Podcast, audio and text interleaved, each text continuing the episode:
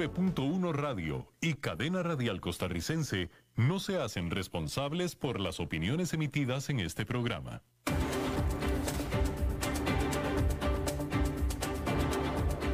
Inicia a las 5 con Alberto Padilla un programa diseñado con el objetivo de llevarte diariamente un tema de actualidad, acompañado siempre de reconocidos editorialistas, de lunes a viernes a las 5 de la tarde por CRC 89.1 Radio, a las 5 con Alberto Padilla. Hola, ¿qué tal? Saludos, bienvenidos a esta emisión de A las 5 con su servidor Alberto Padilla. Muchísimas gracias por estarnos acompañando. Le envío cálidos y afectuosos saludos desde las instalaciones y la señal de CRC 89.1 FM en San José, Costa Rica, desde donde estamos transmitiendo hasta el punto en el tiempo y el espacio en el que usted nos está escuchando, porque estamos transmitiendo en diferentes plataformas, en Facebook Live a través de la página de este programa, a las 5 con Alberto Padilla, también en podcast, en todas las principales plataformas al respecto. Eh, y aquí en Costa Rica, este programa que sale en vivo en este momento a las 5 de la tarde, se repite todos los días a las 10 de la noche en CRC 89.1 FM. Controlando los incontrolables, el señor David Guerrero en esta ocasión, el maestro limpio y la producción general de este programa a cargo de la señora Lisbeth Ulet. Bien, hay que comenzar diciendo que contra todas las expectativas, los bancos, los grandes bancos están prosperando. Y es que uno esperaría que en esta época de profunda recesión económica, en la que sus clientes están en pésima situación financiera, los bancos estuvieran pasando por malos momentos afectados por crecientes pérdidas por una abultada cartera vencida. Después de todo, eso es lo que ha sucedido en crisis anteriores. Adicionalmente, las tasas de interés por los suelos les impide a los bancos hacer dinero en la cartera aún buena. Encima está la perspectiva de una lenta recuperación. Sin embargo, la mayor institución financiera de Estados Unidos, el JP Morgan Chase, reportó una utilidad de 9 mil 400 millones de dólares, 9.400 millones de dólares de utilidad, nada más entre julio y septiembre, es decir, al tercer trimestre del año. Encima, eso fue un 4% más de lo que ganó en el mismo lapso del año pasado. Y su compañera de industria y vecina también, Goldman Sachs, generó una utilidad al tercer trimestre de 3.620 millones de dólares. En ambos casos, sobrepasando por mucho lo que Wall Street estaba esperando de ellas. Ahora, ¿cómo puede ser esto posible? Bueno, pues los bancos de inversión han sido beneficiados por el hecho de que la crisis generada por la pandemia ha obligado a las empresas a vender deuda, a colocar deuda, a vender acciones, es decir, a colocar más acciones y a considerar fusiones y adquisiciones todas estas grandes fuentes de ingreso para los bancos que fungen como gestores e intermediarios de todas estas operaciones, que cada una es por cientos de millones de dólares. Para la división de banca de inversión del JP Morgan, los ingresos subieron 12% y las utilidades explotaron 52% con un torrente de colocaciones accionarias y ventas de deuda por parte de sus grandes clientes. Solo esta división, la de Banco de Inversión de JP Morgan, fue responsable de más de la mitad de los 9.400 millones que ganó todo el banco. Pero esto fue en lo que se conoce como banca de segundo piso, es decir, los clientes corporativos. En las operaciones de banca de primer piso, que es a la que vamos usted y yo, la que atiende al consumidor, los resultados pues no fueron tan positivos. Ahí efectivamente aumentaron los ingresos por parte de las hipotecas, pues la gente ha aprovechado las bajísimas tasas de interés para ya sea comprar casa nueva o bien refinanciar sus créditos hipotecarios existentes. Pero la gente ha usado mucho menos sus tarjetas de crédito, que es una gran fuente de ingresos para los bancos. Y los bancos no dejan de estar preocupados por el futuro económico, el cual consideran es aún incierto y recalcaron que aún hay 12 millones de personas que tenían empleo antes de la pandemia y que aún permanecen desempleados. Otro de los grandes bancos, el Citi, reportó que sus ingresos por banca de inversión y corretaje aumentaron, ayudándole a generar una utilidad de 3.200 millones de dólares. En el caso de Citi se trata de un desplome de 34% respecto de lo que registró el año pasado, pero sin embargo aún sólidamente por encima del agua, lo cual es notable durante la que es la peor recesión económica en un siglo. Es de notar también que JP Morgan decidió no aumentar sus reservas para colchón por créditos malos, lo cual es una señal de que el banco no está esperando este concepto se vaya a empeorar más allá de lo que originalmente ha tenido estimado. Y mientras que los bancos le están pasando bastante bien, sus acciones no así. Las acciones del JP Morgan llevan perdido 28% en lo que va del año y las de Citi han caído un 45%, reflejo de lo que esperaban los inversionistas de ellas. Pero pues ahora se sacaron este as bajo la manga. Bien,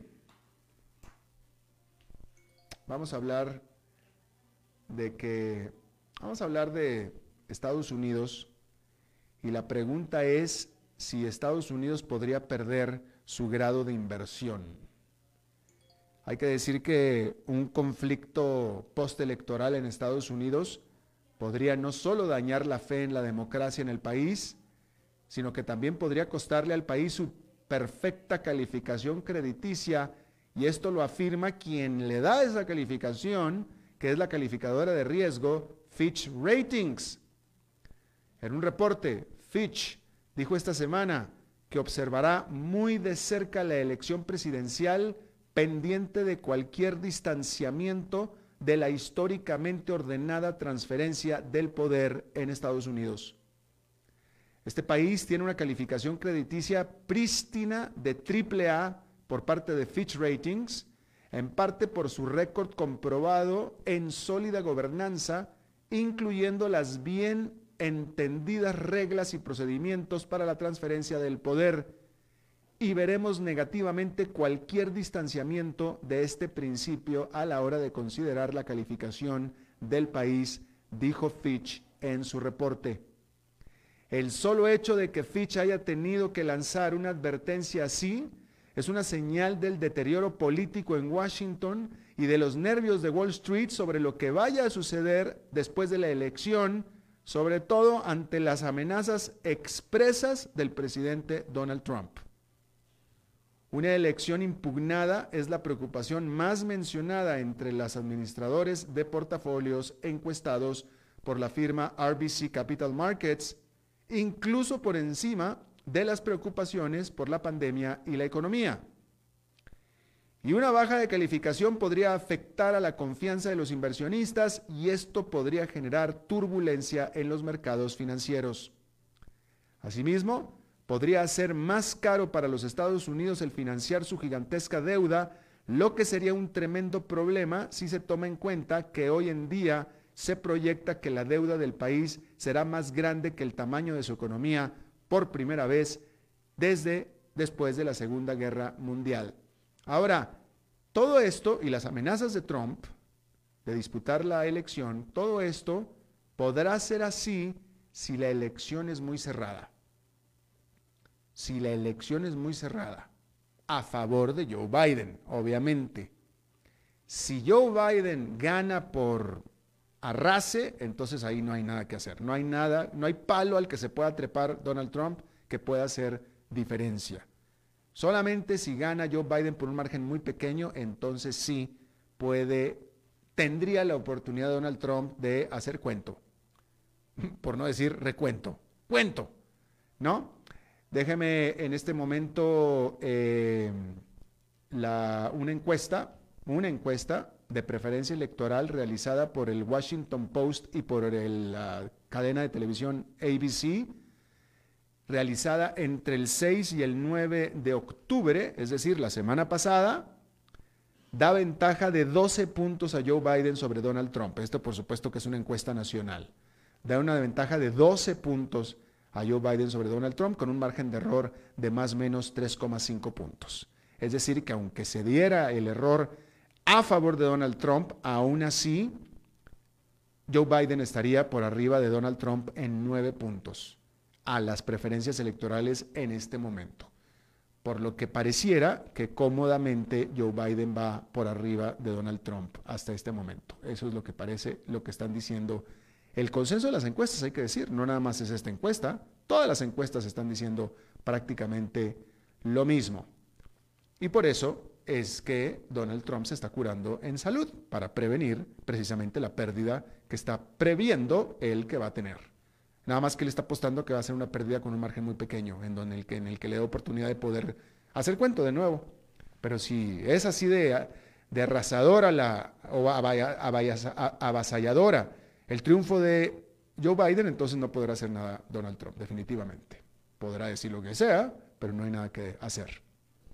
Bien, hay que hablar de que la crisis económica por la pandemia ha afectado fuertemente a industrias completas, notablemente la de los viajes y turismo.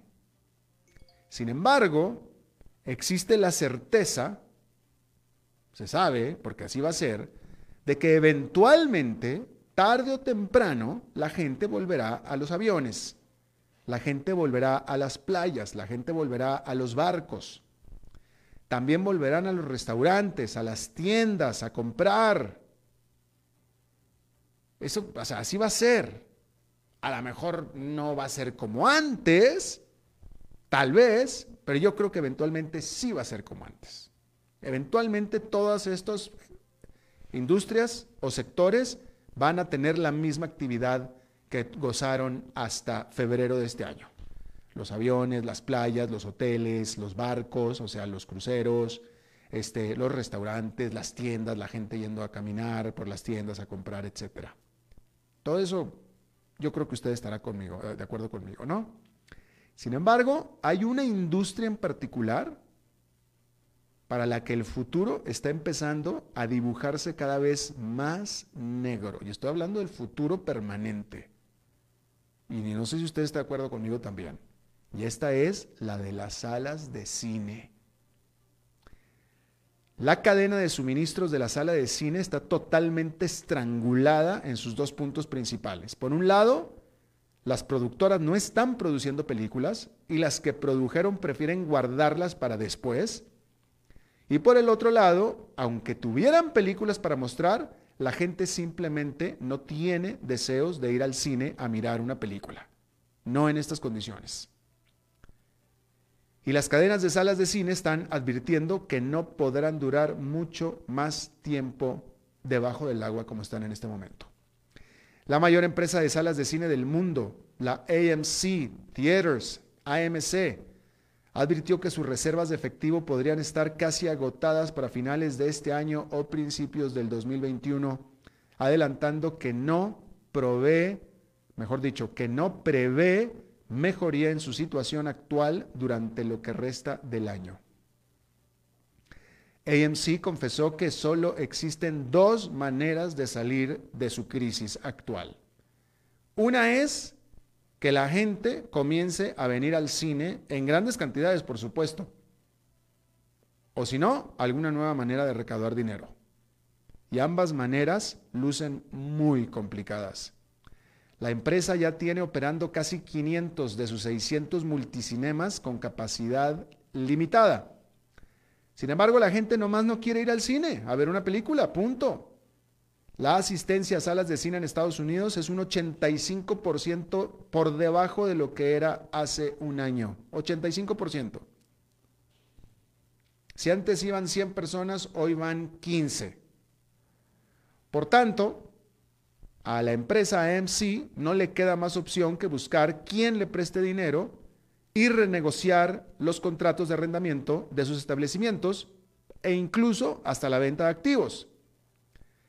Pero la AMC fue muy realista y hasta cándida, advirtiendo que existe un riesgo significativo de que estas fuentes potenciales de liquidez no se materialicen Y si lo llegaran a hacer, es decir, se llegaran a materializar, pues va a ser una cantidad insuficiente para mantener las operaciones de todos modos.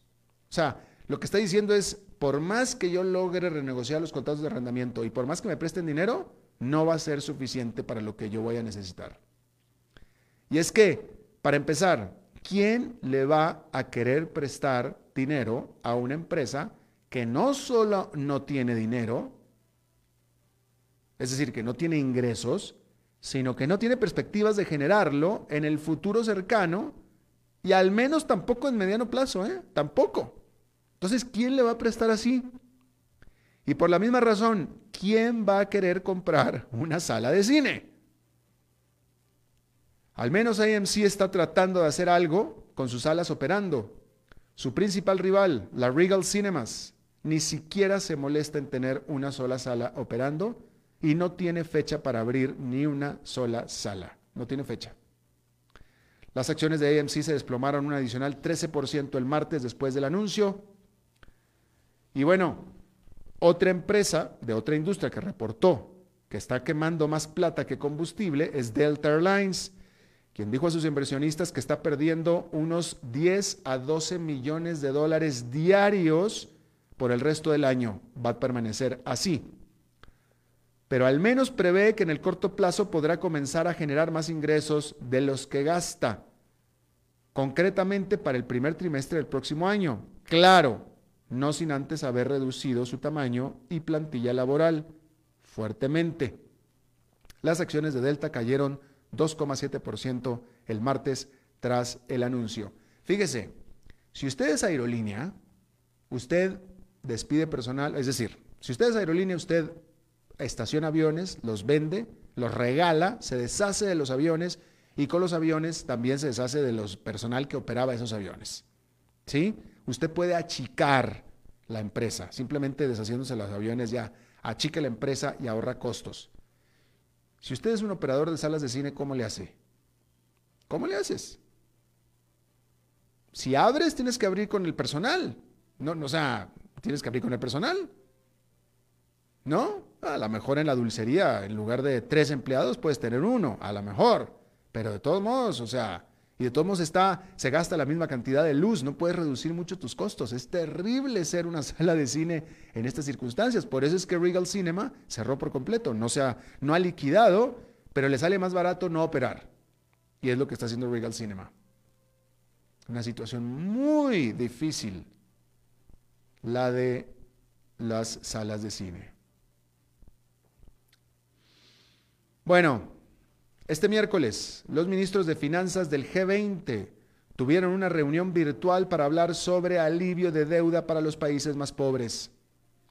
Hace seis meses, como respuesta a la naciente pandemia, acordaron una prórroga hasta diciembre al pago del servicio de la deuda por 73 eh, eh, del pago de la deuda para 73 de los países más empobrecidos del mundo.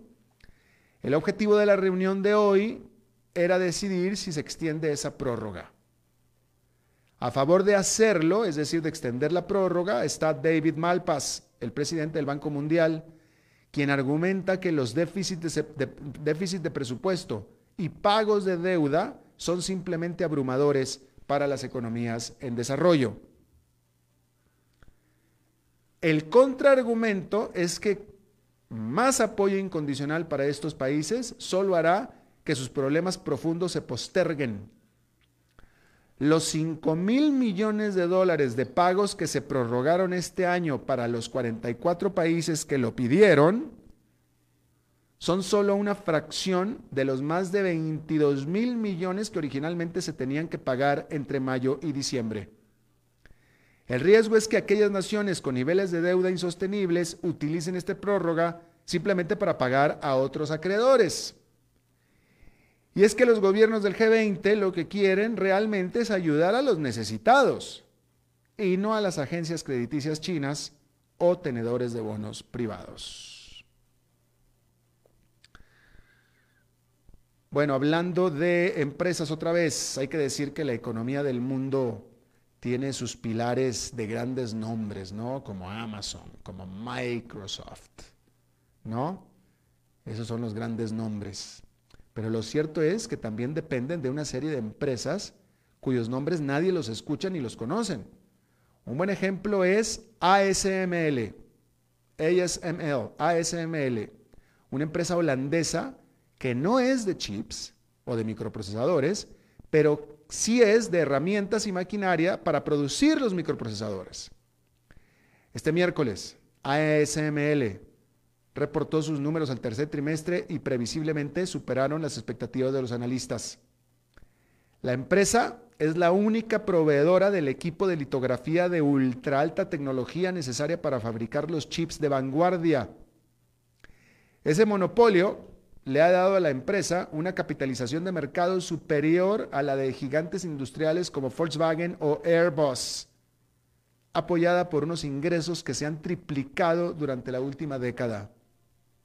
Y las acciones de ASML han explotado este año.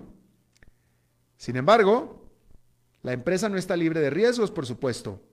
La industria de los chips es notablemente cíclica y su posición monopólica hace a la empresa vulnerable a la geopolítica. Por ejemplo, las presiones de Estados Unidos ya impidieron que la empresa le vendiera una de sus máquinas de litografía del tamaño de un autobús a China. Y lo peor de todo es que no parece que la guerra tecnológica entre Estados Unidos y China vaya a enfriarse pronto. Bueno, hay que decir que el mensaje del presidente Donald Trump siempre fue y ha sido el de no teman al COVID-19. Y ahora lo está haciendo más. Y con eso, pues entonces organizó el presidente Trump en la Casa Blanca sendos eventos masivos de alto riesgo de transmisión del coronavirus y él mismo salió infectado junto con una serie de personas más dentro de la Casa Blanca, como usted sabe. Bueno, pues ahora la Casa Blanca ha adoptado la estrategia de la inmunidad colectiva, immunity herd, para el combate a la pandemia. Sin embargo, el consenso de la comunidad médica es que esta estrategia es peligrosa y hasta antiética al dejar al virus que corra libremente entre la población más joven y por tanto de bajo riesgo, mientras que se trata de proteger agresivamente a los altos, a los que tienen alto riesgo, como es la población de más alta edad. El problema es que esta estrategia, que fue la que utilizó Suecia, donde hubo muy altas tasas de mortandad en hogares de reposo para ancianos, ha sido rechazada por la Organización Mundial de la Salud y por el propio líder del Instituto de Salud de los Estados Unidos. Y bueno, aquí es donde se vuelve otra vez a decir, hay muchos críticos, hay muchos, muchos críticos. Bueno, todos nosotros, todo el mundo estamos este, cuestionando, todo mundo, a nadie nos gustó el confinamiento, déjeme lo digo de esa manera, a nadie nos gustó el confinamiento, obviamente, a nadie. Eh, y mientras alguien no conozca a nadie que murió, pues es fácil criticar y es fácil sentirse ofendido y es fácil sentirse enojado y etcétera, ¿no? Pero pues habemos, habemos mucha gente que hemos perdido gente querida, ¿no? Entonces, este, y, supongo que lo, lo, vemos desde otra perspectiva, pero el punto es este, el punto es este. O sea, es, es ético, es humano el dejar correr prácticamente libre, tomando precauciones, porque Suecia tomó algunas precauciones, pero no hizo confinamientos para proteger a la economía, la cual de todos modos entró en recesión, ¿eh? La cual de todos modos entró en recesión. No tan severa como otros países, pero de todos modos entró en recesión. Por medida de el cuidado que las personas estuvo tomando, el cuidado moderado pero con un costo altísimo en términos de mortandad entre la población en riesgo, que son los viejos. Y yo pregunto, ¿es eso justo? ¿Es humano? Eh, o sea, a mí me parece que no. Digo, en lo personal me parece que no. Francamente, no. Y bueno, ese es el problema con la estrategia de la immunity herd, con la eh, inmunidad de grupo.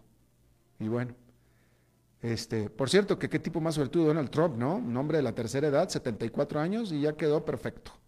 Ya quedó perfecto, ya está, libre de COVID-19, se salvó.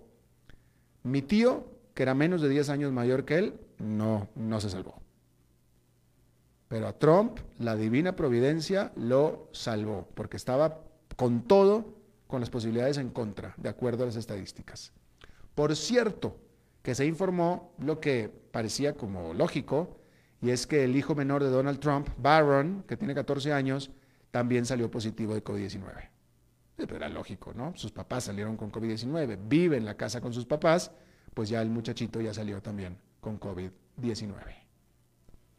Por cierto, ya que estamos hablando de eso, este, digo, otra, otra, digo, para que vea que sí existe, ¿eh? digo, porque de que existe, existe.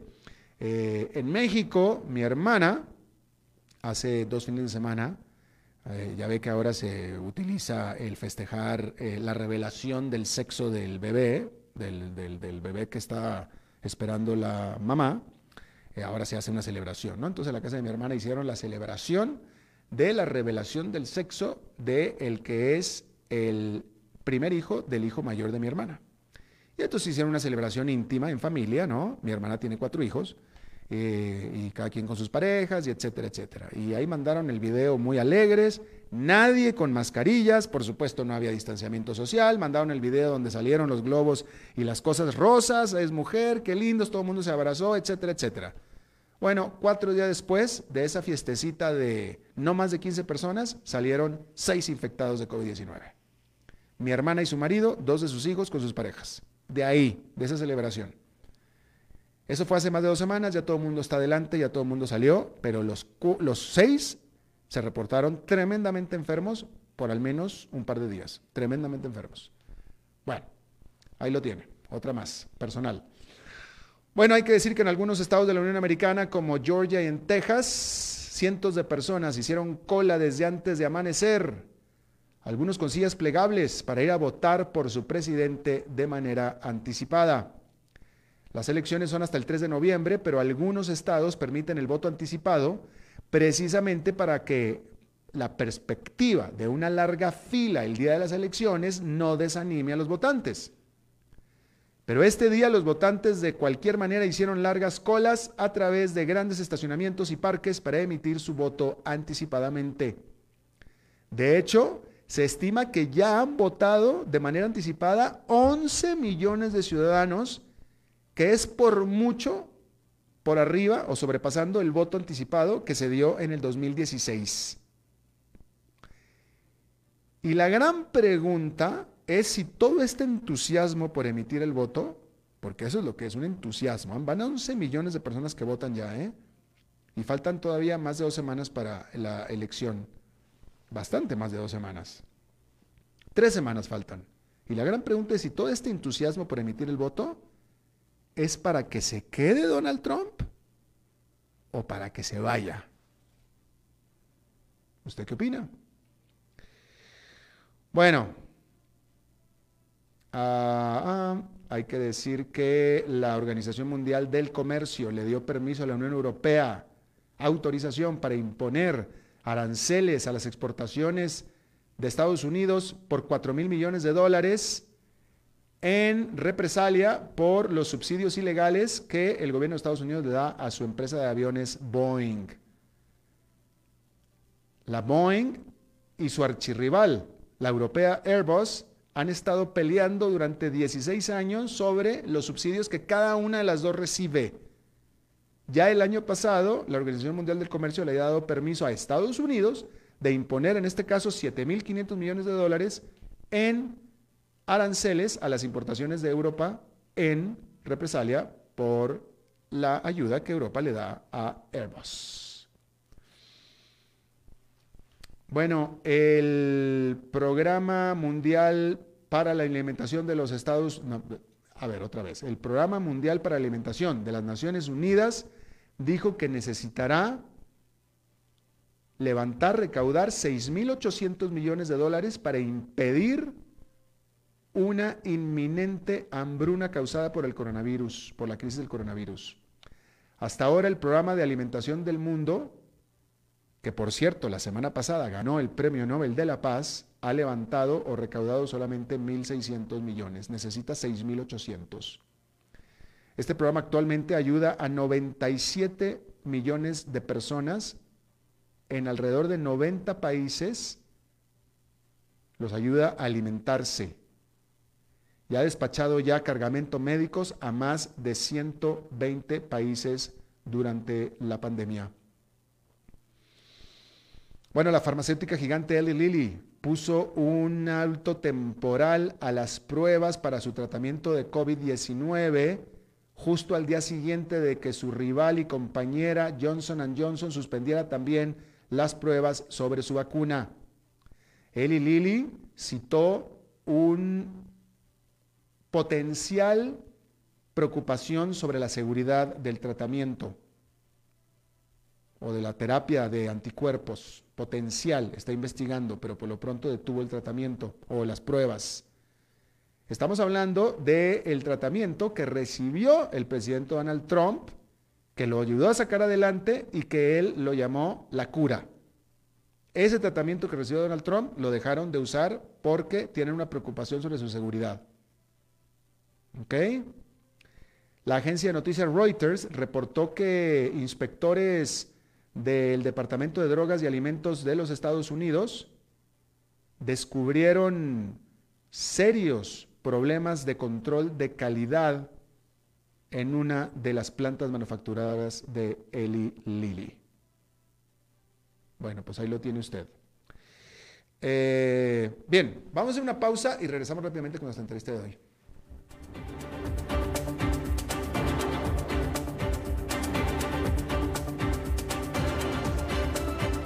5 con Alberto Padilla, por CRC 89.1 Radio. Tinto, blanco, rosado, espumante, seco dulce.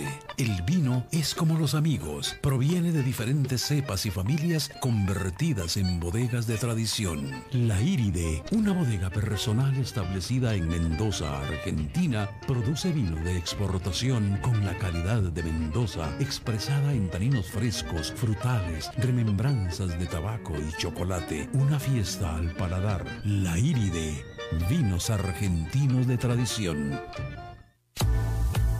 Desde Maipú, Mendoza, la tierra del olivo nos llega aceite de oliva Laur. Su delicada y elegante textura, así como su afrutado aroma vegetal, lo convierten en un aceite especial para paladares exigentes. Disponible en tres variedades: Laur Cruz de Piedra, Laur Aceite de Oliva Extra Virgen y Laur Gran Mendoza Aceite de Oliva Extra Virgen. Lo mejor de tres zonas en una sola botella. Galardonado con el Gran Prestige Gold en el Terra Olivo 2018. Aceites de oliva Laur no pueden faltar en tu mesa. De venta en todas las tiendas, don Fernando. Evitar el contagio. Ya sabes cómo hacerlo. El reto está en no dejar de hacerlo. Seguite lavando las manos frecuentemente con agua y jabón. No te toques la cara sin haberte lavado las manos primero. Tapate la nariz y la boca con el antebrazo antes de toser o estornudar. Mantenete a una distancia física de 2 metros y no debes olvidar llevar puesta siempre la mascarilla como barrera de protección. Si respetas las reglas, evitas el contagio. Sigamos cuidándonos. Esto es un problema de todos que resolvemos cada uno. Un mensaje de la Cámara Nacional de Radiodifusión y esta emisora.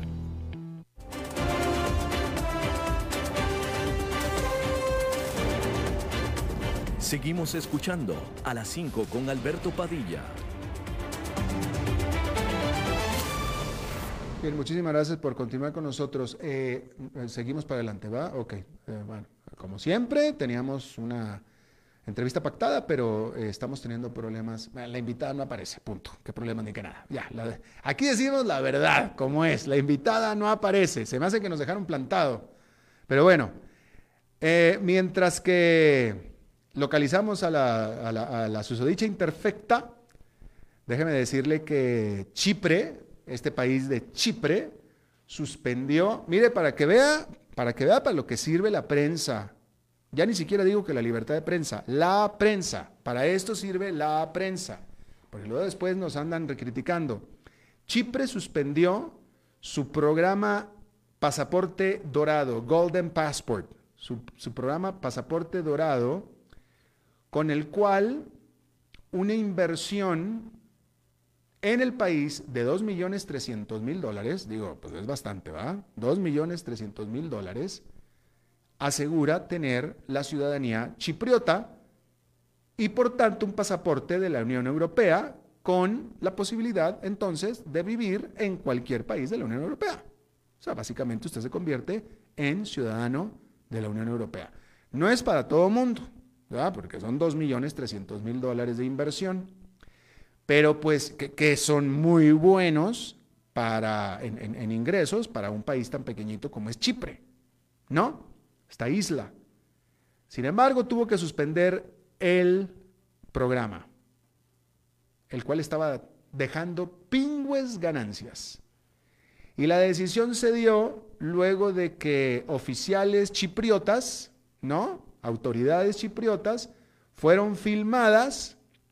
No me queda claro quién las filmó. Quien reveló el asunto fue la prensa, pero a, lo mejor no, me queda claro si fue una investigación eh, eh, oficial de la prensa o de alguien que los filmó, pero total los filmó eh, manipulando pasaportes para un hombre de negocios de mentiras chino, un hombre de negocios ficción chino que tenía récord criminal.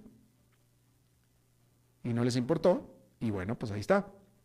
Ahora, el problema era que este programa, el Golden Passport, el pasaporte dorado, venía siendo muy criticado precisamente por haber sido, venía siendo muy criticado por ser abusado, por haber sido objeto de abuso por parte de personas de procedencia muy dudosa, precisamente.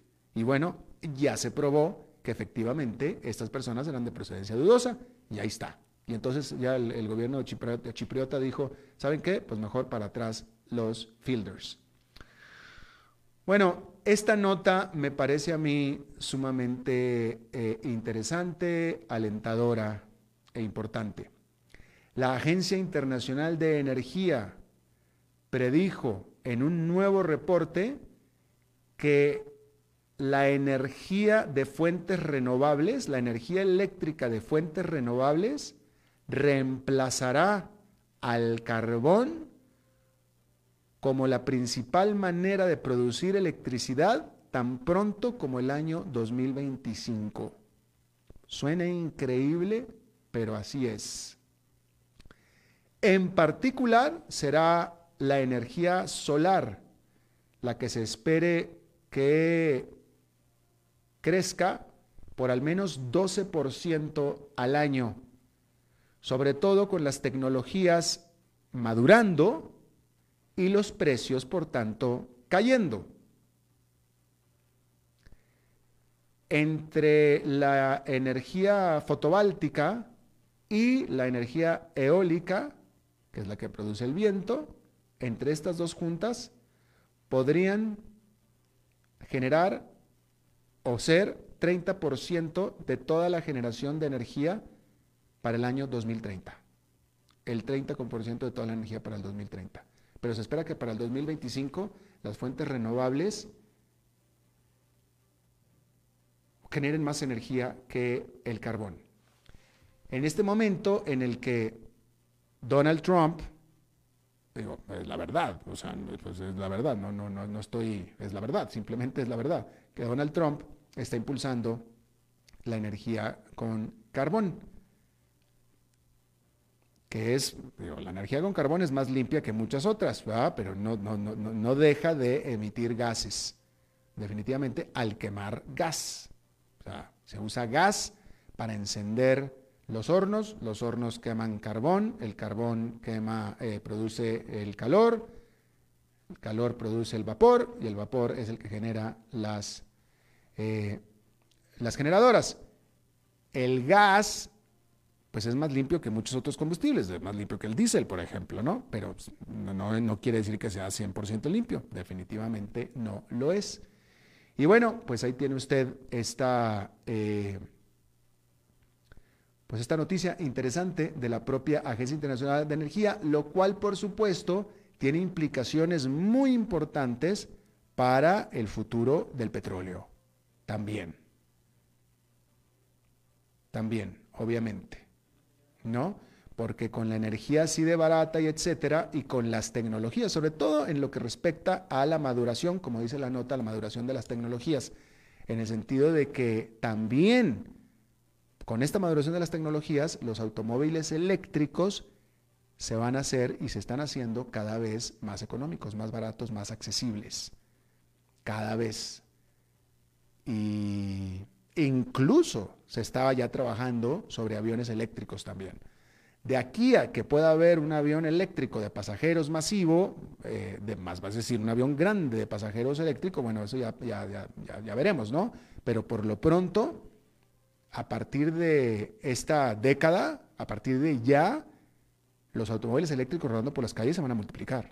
Y todo eso tendrá implicaciones muy, muy grandes para el petróleo, el precio del petróleo y los países que viven del petróleo.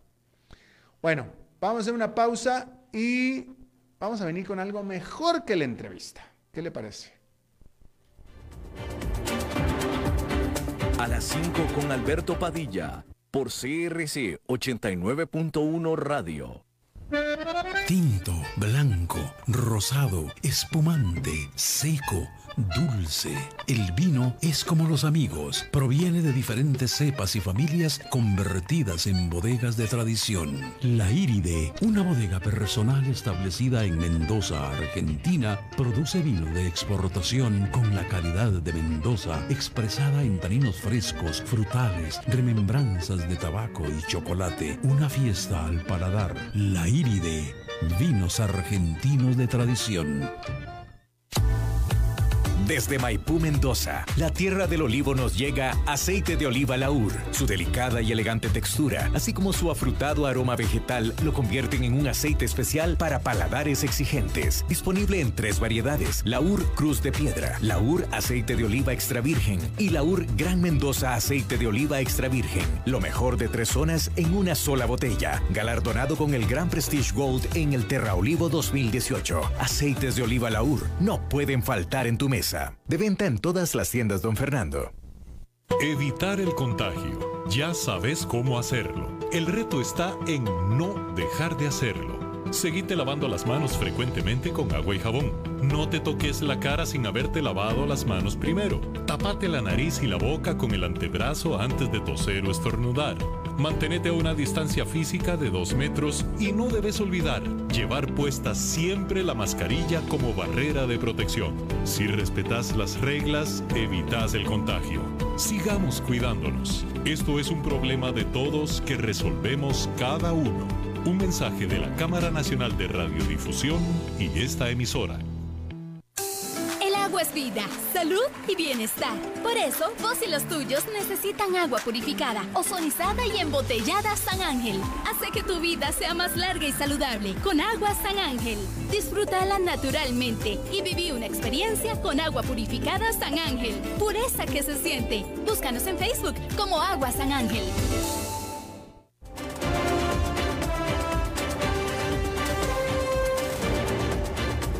Seguimos escuchando a las 5 con Alberto Padilla.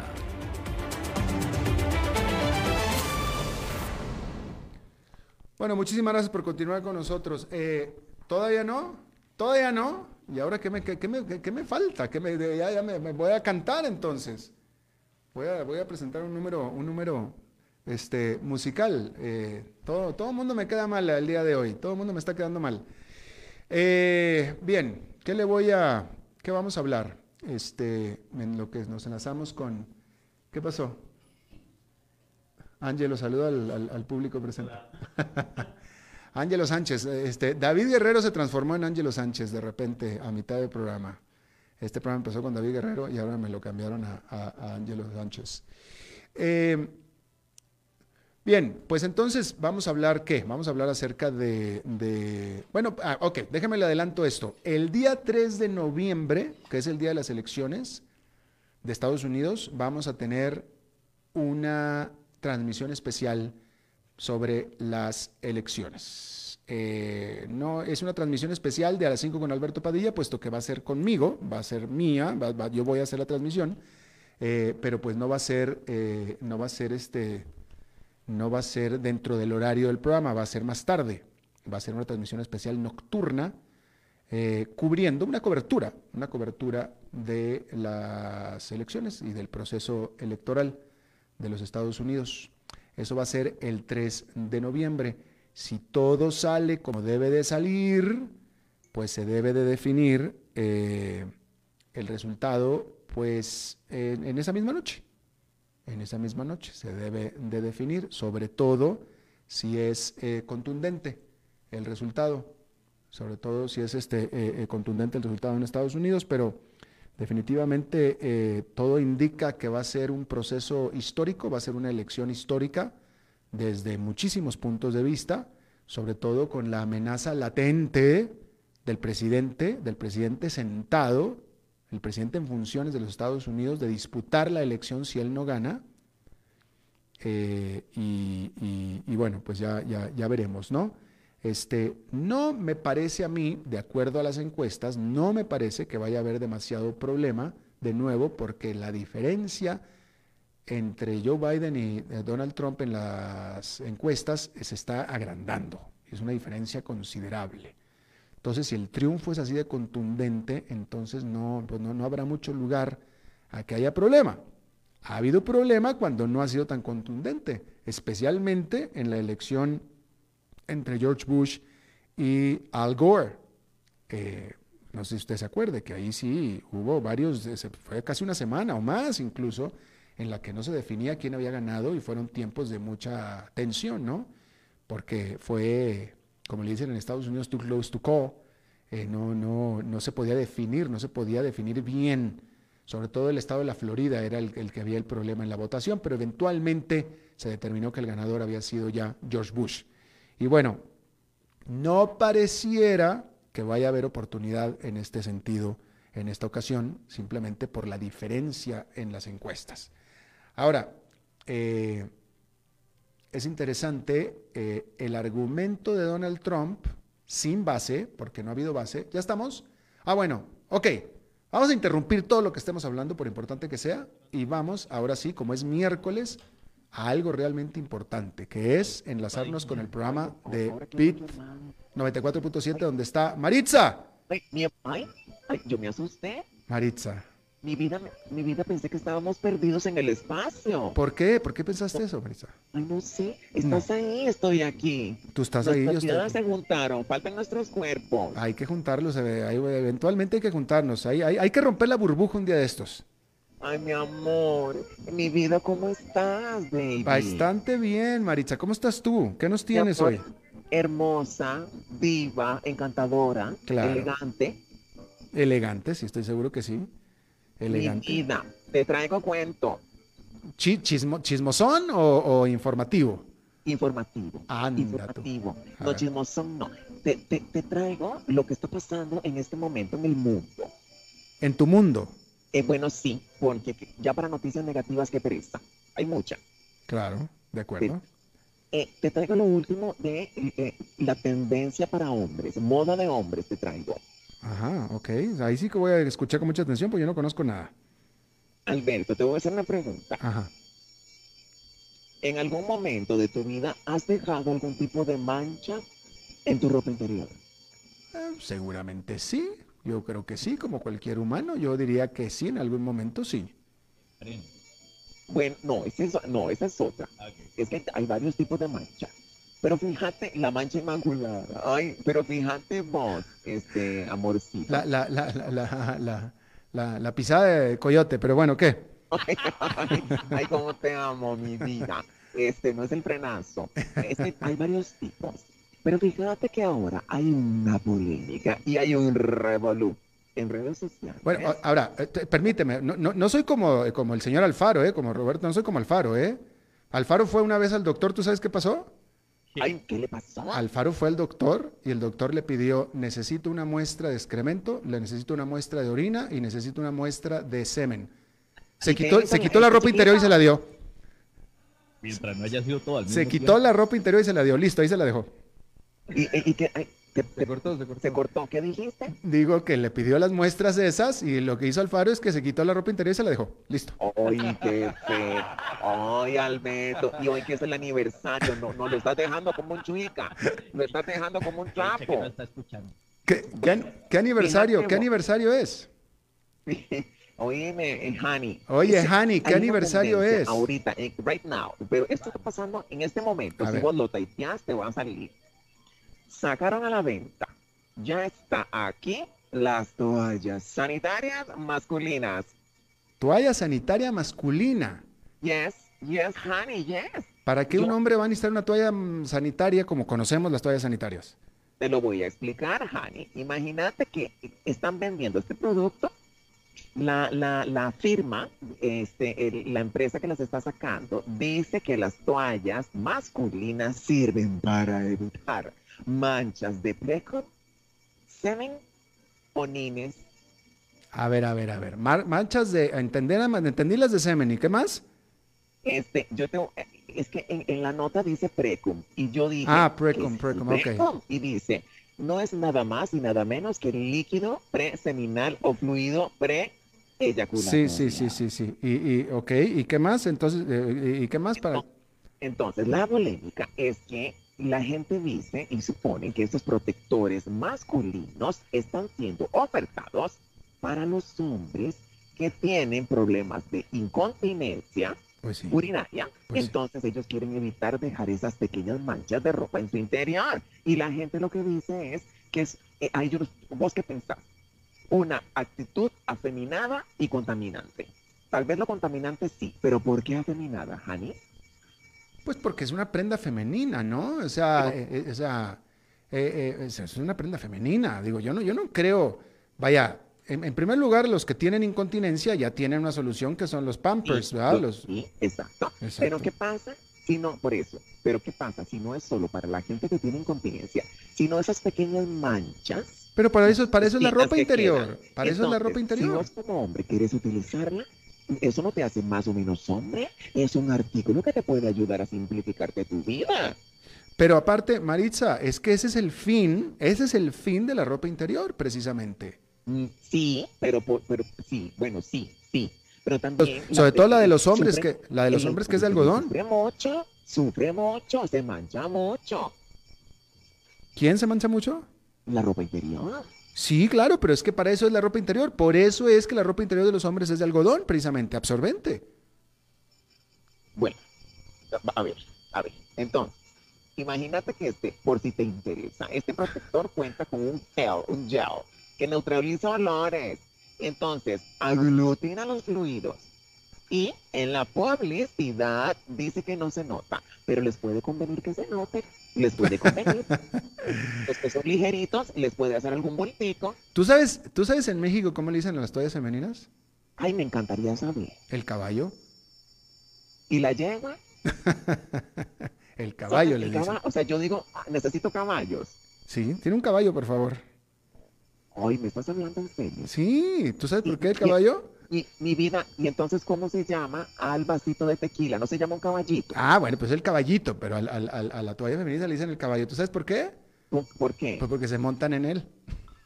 Ay, que saque. Ay, Alberto, por amor. Bueno, es- es- es entonces cultura mexicana. Me regala un caballo, pero que tenga alas. Es, es- es en serio, te lo estoy diciendo en serio. Es parte de la cultura un mexicana. caballo, pero que no relinche. que no relinche. Ay, ay, ay. Bueno, yo no le encuentro, yo no le encuentro utilidad práctica a una toalla sanitaria para hombre, porque para eso es Eh, precisamente. Veme la imagen, aquí la tengo en el calzoncillo. Este, bebé, qué linda, es una imagen más. eh, eh, la, la toalla es un poquito más ancha que el de las mujeres. No, pues sí, pero. Pero chiquillo, usted sabe que yo no le, yo- puede ser que le, que le, que le, que le funcione. Imagínate que te estés orinando un día. No No, tengo 55 años, no me ha pasado eso jamás, ni me va a pasar hasta que ya no pueda más, pero digo, ya no pueda más con la edad, pero, pero no, o sea, para eso, de nuevo, para eso es el, el calzoncillo o la ropa interior del hombre, por eso es de algodón, y si pasa cualquier cosa, uno se cambia la- el calzoncillo y se baña y listo, se acabó. ¿Sabes qué más vi? Uh oh. Unos, unos, y, y esto es para el, para el invierno. Me parecieron muy bonitos. Unos protectores de testículos forrados, era como en un tipo de, de ¿cómo se llama este? Eh, esta tela, como un terciopelo. Te quedan como en un nidito. Ay, por Dios. Eso no lo usaría. Tampoco lo usaría. Yo he estado eh, semanas y semanas en temperaturas de 25 grados bajo cero y no me ha hecho falta ese tipo de arminículo, ¿eh? Para nada. Ah, pero el adminículo a veces sí funciona. ya se te acabó el saldo, Maritza. No, no, no. Sí, sí, sí. Yo te, te, los iba a forrar en un, en un, como en un filtrito celeste. Bueno, después hablamos de eso, ¿ok? En la próxima. Albertito, las mentes son como los paracaídas. Solo funciona cuando están abiertas. Definitivamente que sí. Maritza, muchísimas gracias. ¿Ah? Gracias, Maritza. Ay, no, mi vida, a vos, a vos. Después me compras un caballo. Sí, señor. Qué lindo. Yo te lo llevo a domicilio. Ay. Chao. Bien. Sí, es bueno. Bien, eso es todo lo que tenemos por esta emisión de a las 5 con su servidor Alberto Padilla. Muchísimas gracias por habernos acompañado. Espero que termine su día en buena nota, buen tono y nosotros nos reencontramos en 23 horas. Que la pase muy bien.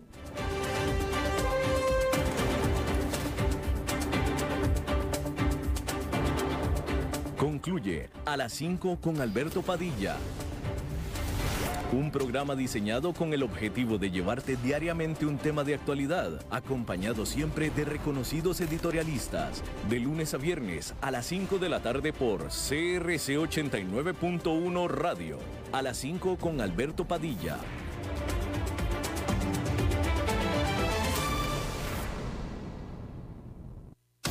Este jueves 15 de octubre le ponemos la lupa al diálogo que convocó el gobierno. Programa especial de 10 de la mañana a mediodía con el análisis crítico de dos figuras de peso en la política nacional, Rolando Araya y Luis Fishman, escuchando a protagonistas de los distintos sectores convocados a dialogar. Recordá, este jueves, desde las 10 de la mañana, le ponemos la lupa al diálogo anunciado por el gobierno. Programa especial bajo la conducción periodística de Carlos Villalobos. Aquí, por CRC 89.1 Radio.